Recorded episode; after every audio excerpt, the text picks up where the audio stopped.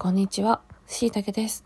今回もこうして皆さんに2021年下半期占いを読んでもらえるのがとても幸せです。今回占いを書いていった時に一番お伝えしたいと思ったことがあります。2021年の後半戦、自分は変わっていないと思っている人、そして自分は何もできていないと感じている人ほど、もうすでに変化の渦中にいます。ただ、2021年、下半期の上り坂は、やっと綺麗な景色も見ていけるし、ここまでやれば大丈夫だろうという目安も見えてきます。いつの間にか自分に体力がついた人、自分がたくましくなっていることに気づく人も出てきます。ここまで本当に長かったです。このままずっと時間が止まり続けるのかと不安を感じてきたけど、もう抜けていきます。ちゃんとあなたは人生の中でもかなり大きな難所を歩き切りました。本文を読む前にもしできたら、まずここまで歩んできた自分を褒めてあげてください。あなたはすごいです。少しずつ楽しむことのリハビリもしていくこと、頑張るだけの生活から心を取り戻していくこと、2021年しいたけ、上半期の運勢、2021年下半期の大牛座さんは、またここから始めていこうという黄色が出ています。この2021年下半期の大牛座はかなり大きな新旧の入れ替わりの時間の中にいます。人によっては十何年続けてきたことが終わりを迎え、新しい役職なり肩書きを得るということもあるし、自分なりに試行錯誤をして作り上げてきた毎日が一旦落ち着き、さて、次はどうしていこうみたいな段階に入る人もいます。本当に2021年の後半戦からの大牛座は生活スタイル、考え方、そして性格なんかもガラッと変わっていく。それだけ大きな変化を目の前にしているのに、あなたはなんかこの生まれ変わりのような体験をワクワクしながら迎えようとしている。また、ここから始めていこうと、自分なりの新しいスタートを祝おうとしているのです。それでは、あなたにとって2021年の下半期がどういうものになっていくのか、一緒に見ていきましょう。2021年下半期についてお話しする前に、ここまでのあなたの大まかな流れについて説明させてください。まず、2019年において、大牛座は、ある程度古いつながりがあったものと縁が薄くなっていって、新しい流れが入ってくる。そして、新しい流れの方に魅力を感じるようになってくるという動きが起きてきています。2019年を境に、大牛座には、半分ぐらい強制的な新規の運の流れ、があって、今まで自分で頑張って作り上げてきたキャラクターや経歴から離れるような決断をすることが多くなっていきます。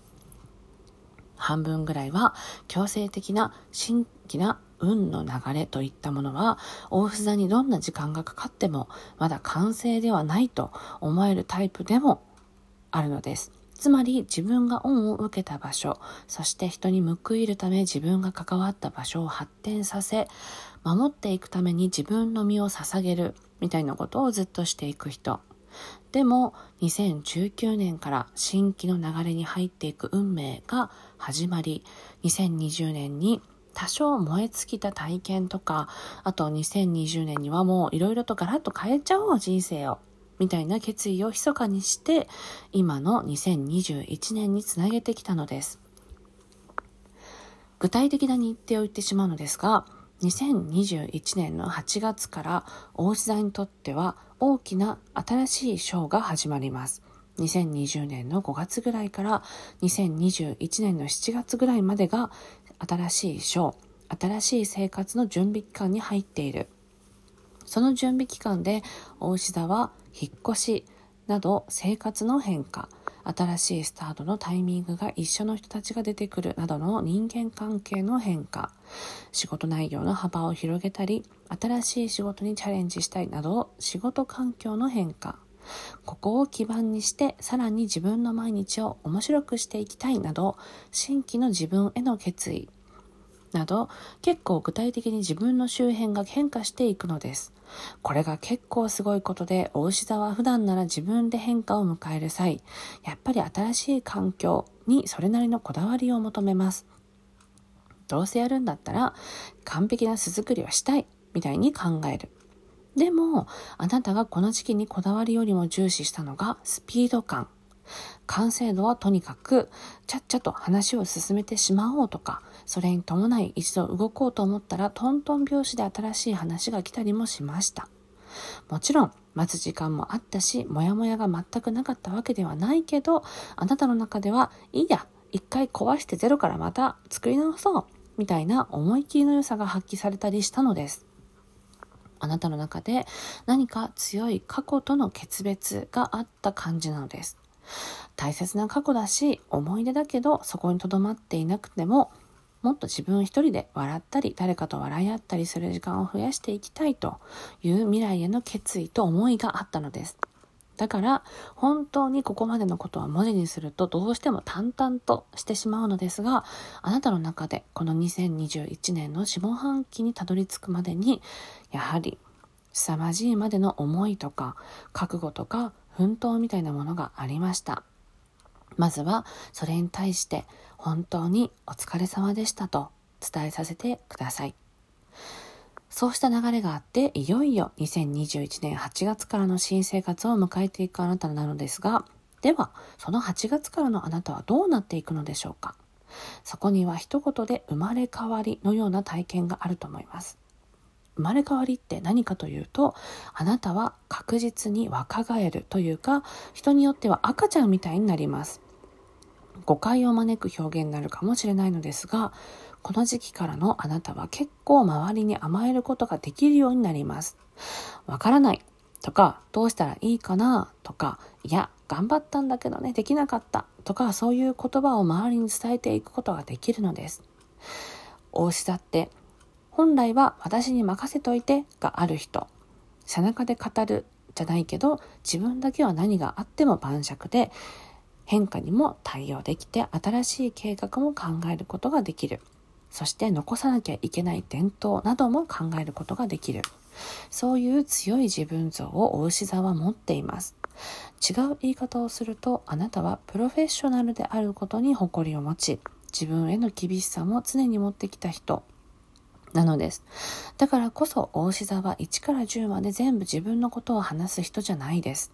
チブというか、本当に恥ずかしい思い出とか、デリケートなことはどんなに酔っ払ったとしても人には話さない。自分で抱えて自分で処理したい。そして鉄壁になっていきたいという願望があるから。でも2021年の8月からは強くあなたは新しいキャラクターとか新しい役割を与えられるイメージがあります。これは自分が準備したきたことではなくって、えこれ私がやるの？と思うようなことです。今までのあなたが守ってきた伝統じゃなくって何かを若手に戻るというか不慣れなことをやる。ただそれをやる自分が結構楽しいと感じていきます。ただここで注意が必要なのが新しい環境になれればいいんですね。と返されるともちろんあなたはそれができる人だと思います。でもそれだけだと単なる変化であって生まれ変わりと言えるぐらいまでの変化ではありませんあなたにとっての生まれ変わりとは何か、もうちょっとここに続きがあるのです。2021年、大牛座は大きなことから小さなこと、そして個人的な思いも含めて他者と共有していくとがとても大きなテーマになります。うわ、共有とか苦手と思ってもまず大丈夫なので、もう少しだけ続きを読んでみてください。大下はやっぱり自己完結のプライドのようなものを持っています。自分が集中している時に話しかけられたくないし、できるだけ借りを作りたくないような甘えるのが苦手。そういう性質があったりします。だから自分で決めて自分で作り上げられる力に関しては、もはや別に付け加えることがないぐらい素晴らしいです。それを踏まえてなぜこの時期のあなたに共有が必要になってくるかというと大げさではなく2021年下半期からのあなたの道は誰かとの対話の中で作られていくことが多いからですつまり自己完結型の道ではなくってこういうのどうですかね？あとてもいいと思います助かりますとかそういう対話他人とのやり取りの中で出来上がっていくものが多いのです具体的には、この時期のお牛座は、報告対象が欲しいのです。そうやって何でもいろいろ話し合える人との縁はできやすいのですが、もしそういう相手が見当たらない場合は、日記など書いてみてもいいです。あとは SNS も今まで以上に大事になってきます。2021年の下半期から SNS は大きい役割を持ち始めます。普段の自分の報告、愚痴、私的なことではなくって何を学んだかを書いていくと結構大きい窓口になっていくのです。これまでは誰がどういう生活をしているかわからない隔絶された世界に多くの人が閉じ込められていたから他人が何に向かって努力をし今何の楽しみやゴールに向かって頑張っているのかそして新しく何を学ぼうとしているのかへの大きな関心がそれぞれにある自分が発見したこと学んでいこうとしていることをぜひ SNS などに書いてほしい。それによって結構大きな出会いにつながっていきますよ。というところで、えー、大牛座さんの全体運お話ししました。この後ね、え、仕事運、恋愛運、月ごとのアドバイス、そして最後、しいたけさんからのメッセージ入っております。よければ概要欄からの URL、飛んでくださいね。仕事運、恋愛運を話すと、えー、一番早く話しても24分かかりました。ということで、全体運だけご紹介しての12分の収録とさせていただきます。ということで、シュネでした。バイバイ。